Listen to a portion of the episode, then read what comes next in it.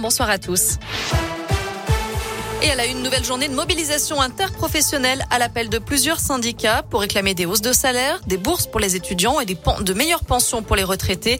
Il y a eu une manif ce matin à Clermont et à la mi-journée à Vichy.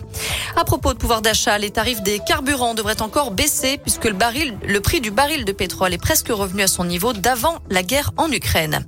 En Ukraine, justement, une bombe russe a atteint un théâtre abritant des centaines de civils à Mariupol.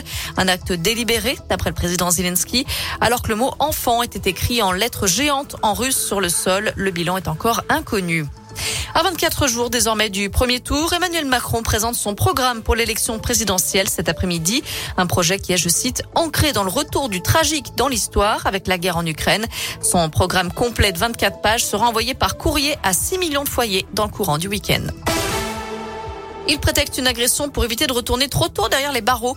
Un détenu de Rion a écopé hier de deux mois de prison supplémentaire pour n'avoir pas respecté les règles de semi-liberté. Condamné au départ à un an ferme, cet homme de 37 ans avait eu une autorisation pour se rendre lundi au CHU de Clermont en train afin d'honorer un rendez-vous. Mais lorsqu'il s'apprêtait à repartir à Rion, il aurait selon lui été agressé par plusieurs personnes près de la gare, ne réapparaissant que le lendemain matin. Une version qui n'a pas vraiment convaincu le tribunal. Allez, on passe au sport et au rugby pour commencer avec une mauvaise nouvelle pour Apissai Nakalevou. Le centre de l'ASM ne rejouera probablement pas cette saison. Il s'est blessé au bras contre Bordeaux-Bègle. Il s'agit d'une fracture du radius gauche. Le club clermontois évoque une rechute après une précédente fracture face à La Rochelle en juin 2021. Il sera donc indisponible pendant au moins trois mois. Notez que le joueur n'a pas été opéré.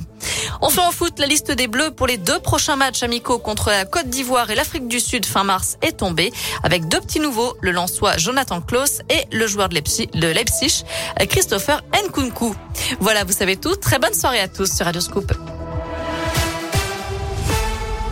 Merci beaucoup Naomi.